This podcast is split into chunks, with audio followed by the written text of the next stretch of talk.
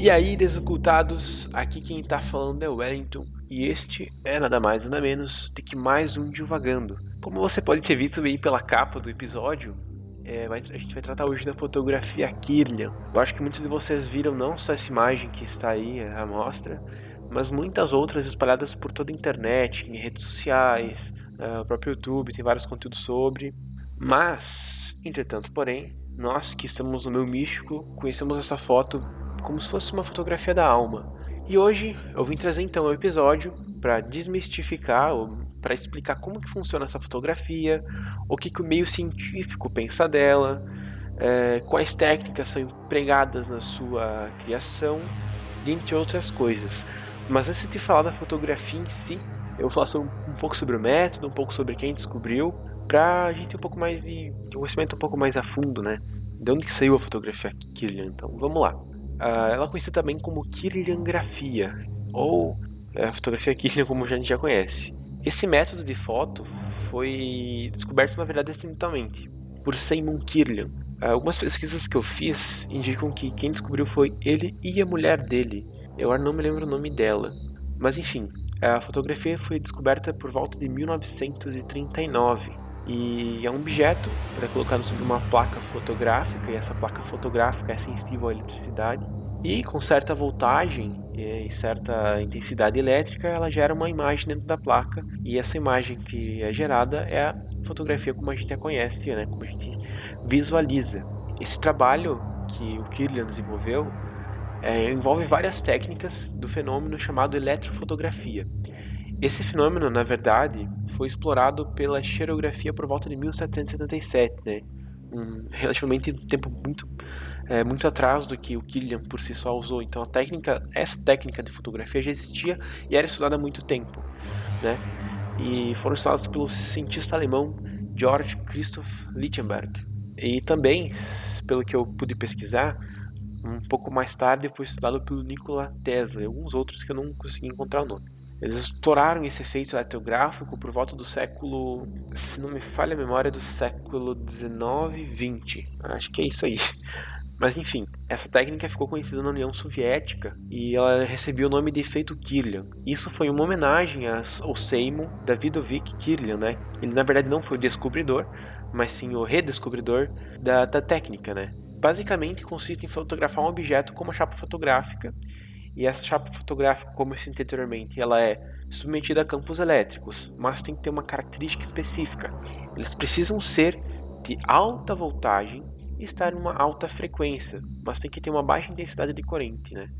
Uh, eu não vou entrar muitos termos técnicos de eletricidade, apesar que um tempo atrás eu cheguei a cursar um, um pouco de eletricidade, mas enfim, uh, existe a voltagem, a frequência e a intensidade, são coisas diferentes, né? E elas têm que estar calibradas de uma maneira específica para que essa fotografia ocorra dentro das chapas fotográficas. E o resultado, né, como a gente já conhece, como a gente já viu em vários locais da internet, é o aparecimento dessa aura, ou como, gente, como eles chamam cientificamente, né, um termo mais científico, halo luminoso. E aparece em torno dos objetos, seja qual ele for, e também independe é, se for orgânico ou inorgânico, né? Então, se eu colocar um tomate, uma, uma folha, uma mão do ser humano, um próprio ser humano inteiro, o corpo do ser humano, vai aparecer, mas se for algo como um copo, sei lá, um celular, um mouse, é, uma folha de papel, folha de ouvido, qualquer coisa também vai aparecer. Então essa energia que sai do, do objeto, né, essa aura entre aspas, ela sai tanto de objetos inorgânicos quanto objetos orgânicos. E a história da quiligrafia diz que esse efeito foi descoberto acidentalmente, ou seja, o Simon Killian não era nem cientista, né? então foi muito ao acaso que ele descobriu. Ele era um eletricista, mas na época, como era uma época de Guerra Fria, se não me engano, 1939, é, antecede, antecede um pouco a Primeira Guerra Mundial, né? a Segunda Guerra Mundial, aliás, desculpe, antecede um pouco a Segunda Guerra Mundial, e naquela época pesquisas de, de relacionadas a diversas diversas matérias do mundo, né, física, química, entre outras, estava, estava tendo muitos experimentos a fim de buscar coisas que pudessem ser utilizados uh, na guerra, por exemplo. Né? Era uma época de muita instabilidade no mundo naquela época lá. E por conta disso, ele também fez experiências a, a, em casa mesmo e tal.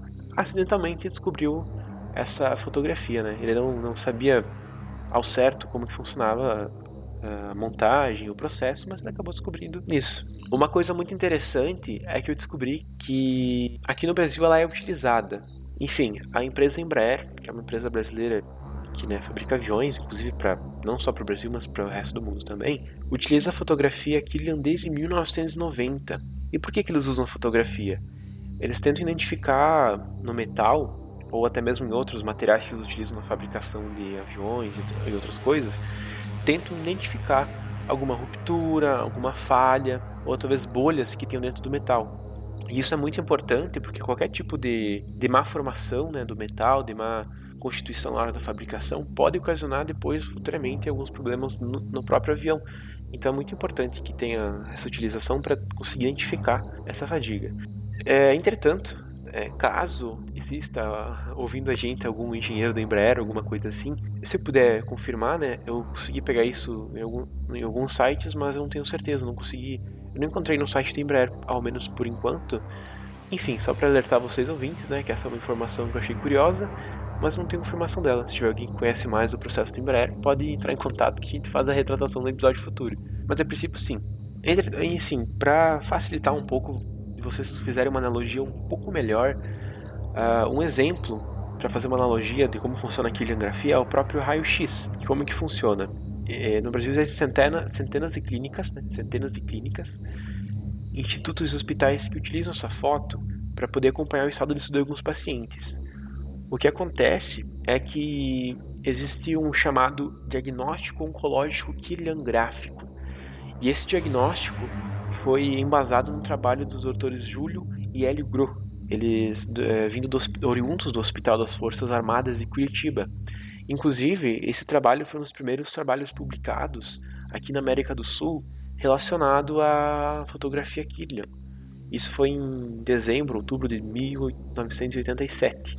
É interessante saber que o Brasil, mesmo nessa época, que já era uma época que o Brasil não vinha muito bem né, na, na, na, história, é uma época que o Brasil tinha alguns avanços tecnológicos sim também, inclusive foi um dos primeiros a publicar estudos sobre a questão da fotografia Kirlian. E desde que esse assunto surgiu na antiga URSS, é, diversas pesquisas são, foram né, e são realizadas ainda hoje. Apesar de que não tem alguma evidência conclusiva, né, não tem nada que seja específico, assim, que conclui, não, realmente isso funciona, realmente isso é eficaz, na questão de usar isso para avaliação emocional e estado de saúde em geral, ela foi aprovada em 1999 pelo Ministério da Saúde da Federação Russa. É, faz um bom tempo, né? Isso para usar como uma ferramenta, uma ferramenta para auxiliar no diagnóstico médico, visto que assim como um, assim como o raio-x, por exemplo, né, ela consegue identificar padrões diferentes de acordo com o que a a pessoa está sentindo emocionalmente ou fisicamente. Né? É, inclusive, num estudo que foi realizado na Universidade de São Petersburgo, sugere que existem alterações no padrão, é, nesse padrão elétrico, né, em portadores de asma antes e após tratamento e também com relação com o estado emocional dos mesmos. Não só para identificar doenças físicas, como por exemplo a asma, mas também existem diversas publicações científicas que demonstram que ele pode ser usado no diagnósticos de doenças como o câncer. E quanto mais métodos diagnósticos existirem, né, mais fácil fica para a gente conseguir ter um diagnóstico mais assertivo, né? É, a gente pode ter exemplo aí o, os testes do Covid que estão sendo feitos hoje, mesmo os melhores não têm eficácia de 100%, né? Então, quando você tem novos testes sendo apresentados com eficácia comprovada, é até melhor para a gente, inclusive nessa área da, da oncologia, né?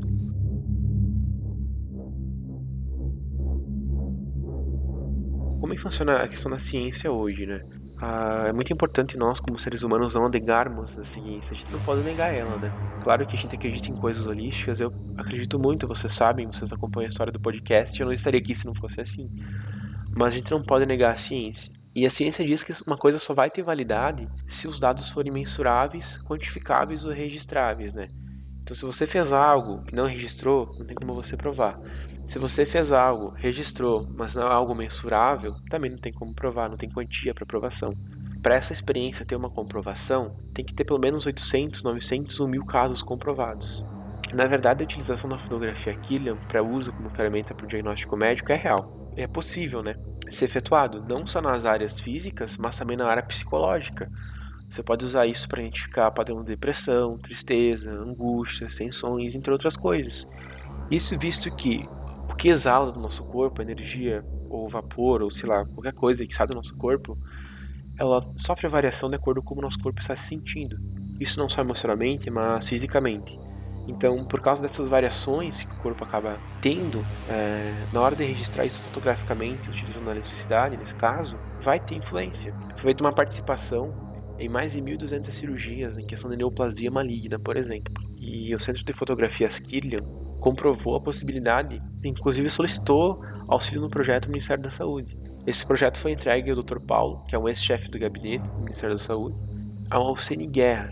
E por sua vez, esse trabalho também foi entregue ao Dr. Fermini Cabal, que é o presidente da, ele é presidente da Confederação Internacional é, de, de, Associações de Medicinas Alternativas Naturais, a CIAMAN.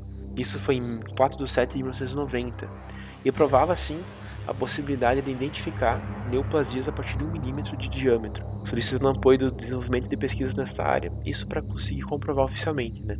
Eu não cheguei a identificar nada, se foi comprovado, se não, mas é evidente que, pelo menos pelo que foi registrado até agora, que sim, funciona e pode ser usado na comprovação né, ou na, no diagnóstico de algumas doenças.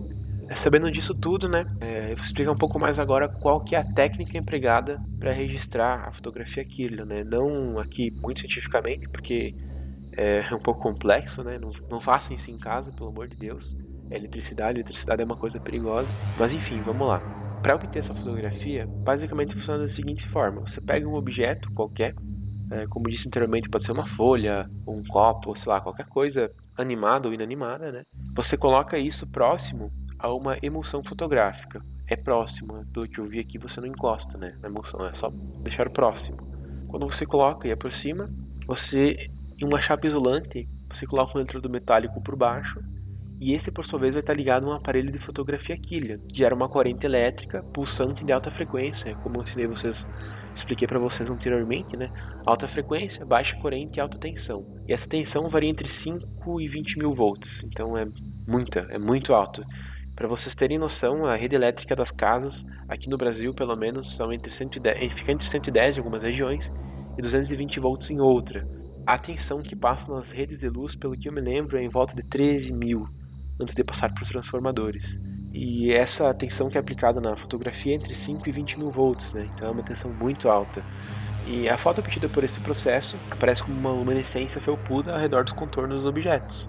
Isso é resultante da ionização dos gases que ali se encontram, né? Como falei anteriormente, o corpo libera gases e outras coisas, e através da ionização desses gases que ali se encontram e da eletricidade, fica registrado na, na emulsão fotográfica, né? Que ela é um papel específico para isso. Então, qual que é o significado da fotografia Kirlian? Aí que entra uma parte um pouco mais, um pouco mais complexa, diga-se de passagem. Eu sei que hoje é, nós acreditamos, algumas pessoas acreditam pelo menos, eu depois dessa pesquisa não acredito mais, né? acho que é uma coisa mais científica. Mas algumas pessoas dentro da, da questão mística, alguns entusiastas religiosos também acreditam que as imagens são um registro da aura. Isso é um pouco estranho, né? Porque objetos inanimados teoricamente não deveriam ter aura, né? Como que um, uma chave de fenda ou qualquer coisa do gênero vai ter uma aura? Não é um objeto vivo, né? não tem aura, né? como ser humano. E uma pedra, por exemplo, é uma coisa animada. E o fato é que o que é registrado é uma imagem eletrografada, é uma resistência ou permanência elétrica do objeto em estudo, sabe? Então, talvez é, a questão mística deva ser deixada de lado nesse caso, né? E desmistifica a fotografia. Uh, resumindo, ela realmente não é uma foto da alma, por assim dizer, ou pelo menos, princípio não, né? E, por outro lado, a gente tem a visão mais cética, né? que é a visão correta a princípio. Existe um consenso maior sobre isso.